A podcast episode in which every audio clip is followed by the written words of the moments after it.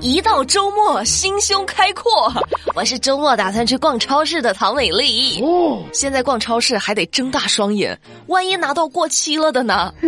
最近山东济南，汪女士在超市就买了五桶花生油，回家之后才发现五桶花生油都已经全部过期一个多月了。王女士就向市场监督管理局进行了举报，监管局立案调查后，对超市进行了罚款。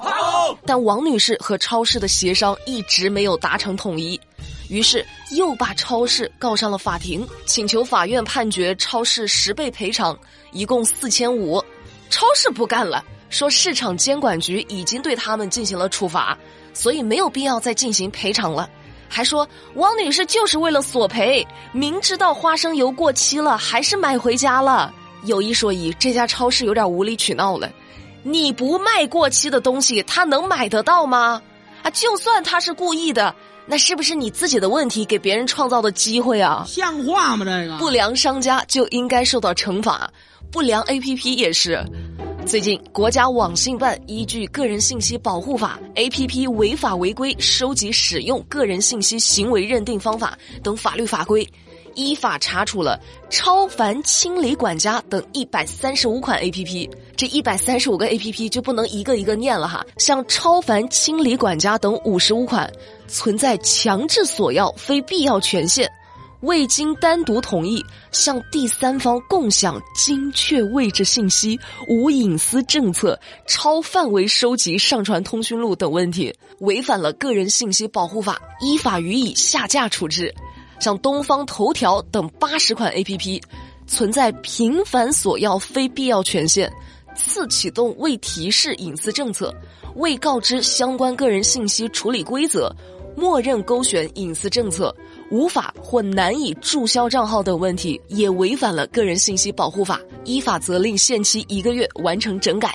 一个月之后，要是还没有完成整改的，依法予以下架处置。真的很想跟这些软件说一句：你们想知道的太多了。我之前用一款 P 图软件，每次启动都要读取我的通讯录，我不允许，他就不让我用。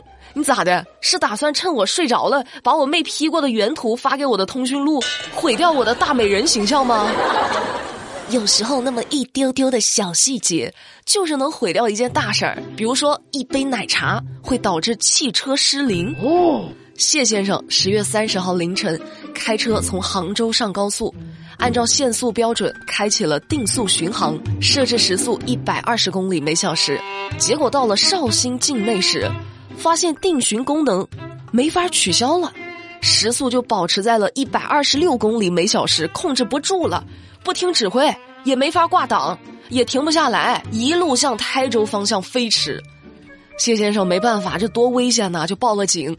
绍兴、台州的高速交警启动了应急预案，关闭了相关方向沿线的收费口、服务区。减少社会车辆汇入，并安排了两辆警车在事发车辆将要经过的路段等候，一前一后的开道护航，同时联系 4S 店寻找排除故障的方法。两个小时后，在汽车品牌方工程师的指导下，谢先生说，这辆车是2016年买的，已经开了18万公里了，从来没有发生过故障。那这次到底是什么原因呢？后续汽车进修理厂检修的时候。技术人员发现，主导定速巡航的电子零部件被一块白色污渍给污染了，这是导致车辆失灵的主要因素。谢先生自己回忆说，十天前不小心把奶茶弄翻了，倒在了方向盘上，这块导致车辆失灵的白色污渍可能是奶茶。交警就建议，如果遇到类似的紧急情况，驾驶员要保持冷静，首先打开双跳灯。并且长按喇叭来提醒周围的车辆，并且要尝试推空挡、关引擎、踩刹车、拉手刹等方法去及时应对。如果都不行，立马报警。在平时的驾驶过程中呢，也要提升安全意识，做好车里的保洁，防止污染物渗入，影响汽车的正常使用。明白了，以后再也不在红花的车上嗑瓜子儿了，也不在我们领导的车里煮饺子了。不过按理说，这么一个重要的零件，就不能做成防水、防污染的吗？美丽不是很懂车，所以不是很理解。但是希望每一位司机朋友都能平安出行。这两天还有个特别好笑的事儿，三星和苹果又开始互相阴阳了。十一月三号，三星发了一个新广告，嘲笑苹果没有可以折叠的设备。这个广告里，一位大哥坐在围墙上，俯瞰一家很像苹果商店的零售店。然后，一个很像苹果员工的人尝试挽留正在观望三星折叠手机的大哥，老阴阳了，真的，你们去看看吧。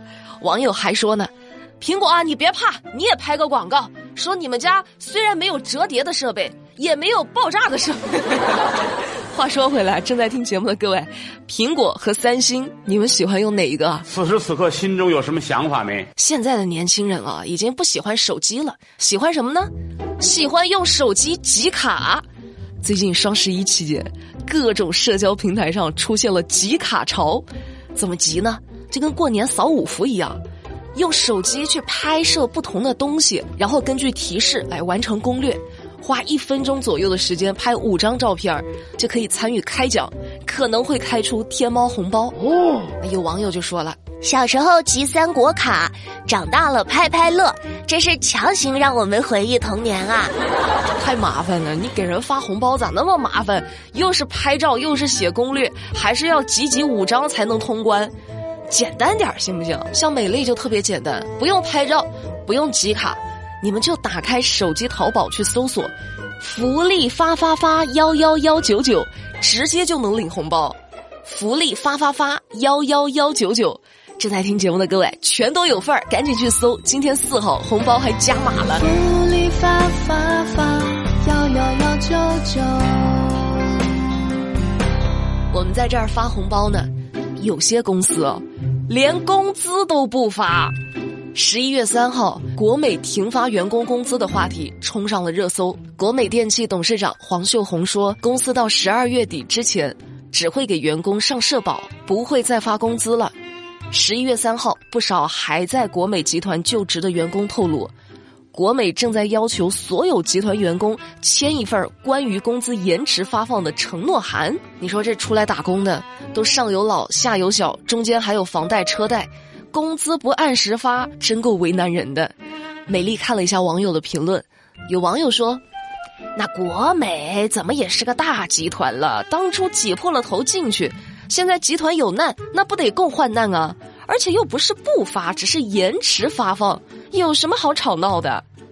也有网友说：“拜托，我上班是来有福同享的，谁跟公司有难同当啊？”我跟他担了难，那集团好的时候也没给我分红啊！正在听节目的各位，你们怎么看？我怎么看都很无语。下面这件事儿也很无语。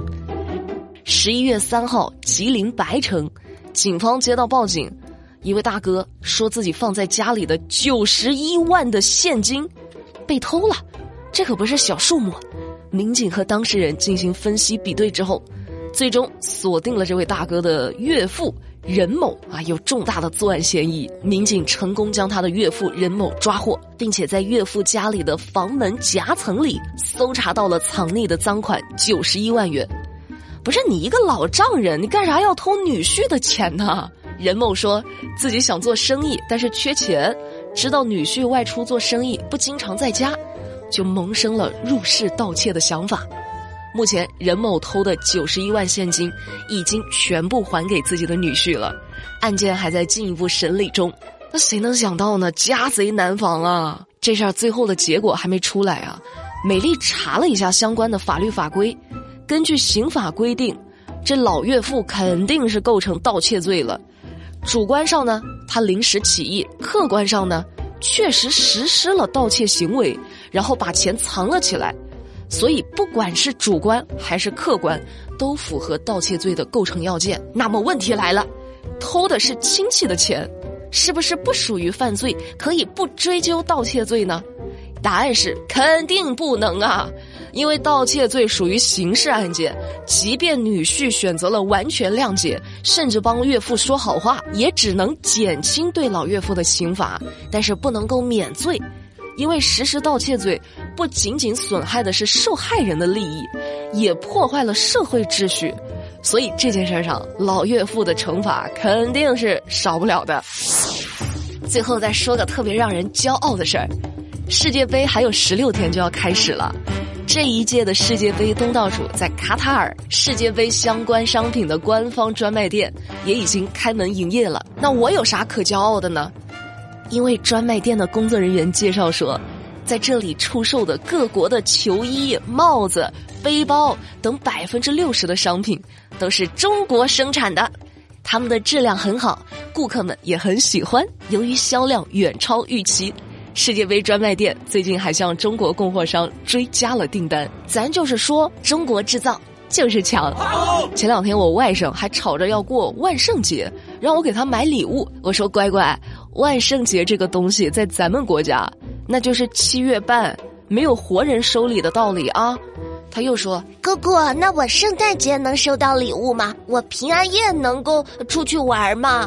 我觉得我必须得扭转一下这孩子的心态。于是我跟他讲了三个小时的各种中国传统节日，关于节日的由来呀、习俗啊，孩子可算是听进去了，听得可开心了。现在特别崇拜我，嚷嚷着要过元旦呢。说姑姑，你懂得太多了。我说不是姑姑懂得多。姑姑也是对着书上讲的，给你的元旦礼物，姑姑都已经买好了，就是这一套讲中国传统节日的绘本。那今天也是第一次在《美丽说》这个节目里给大家推荐绘本。如果家里有孩子的，可以看看左下角这几本我给自己外甥挑的书，都给大家挂出来了，分别是画给孩子的中国传统节日，画给孩子的二十四节气，画给孩子的十二生肖，画的很精致啊，也很有趣。最关键的是，孩子爱看，能看懂。你说你给孩子买那种全是文字的书，孩子根本不爱看。你把孩子按在书桌前，让他读书看报，了解传统节日，他可能坐不住，还会有逆反心理。但你花一杯奶茶钱，给孩子买一本正版的精装绘本，孩子可乐意看了，不知不觉的就把这些传统文化记在了心里。而且不要小看这些传统节日啊。传统节日浓缩着古代社会生活，是很珍贵的文化遗产。让孩子了解传统节日是非常有必要的。这些绘本呢，就是用故事的形式，告诉孩子一些美丽的民间传说、经典的历史典故等等。左下角就是我精挑细选的，建议各位可以给孩子带上那么一套，让孩子先自己看看，然后再告诉孩子，以后美丽姐姐可能也会在网上给大家讲儿童故事，到时候要带着绘本来听哦。好啦，那今天的节目美丽就跟大家说到这啦，我们下周不听不散，拜拜。发发发，幺幺幺九九。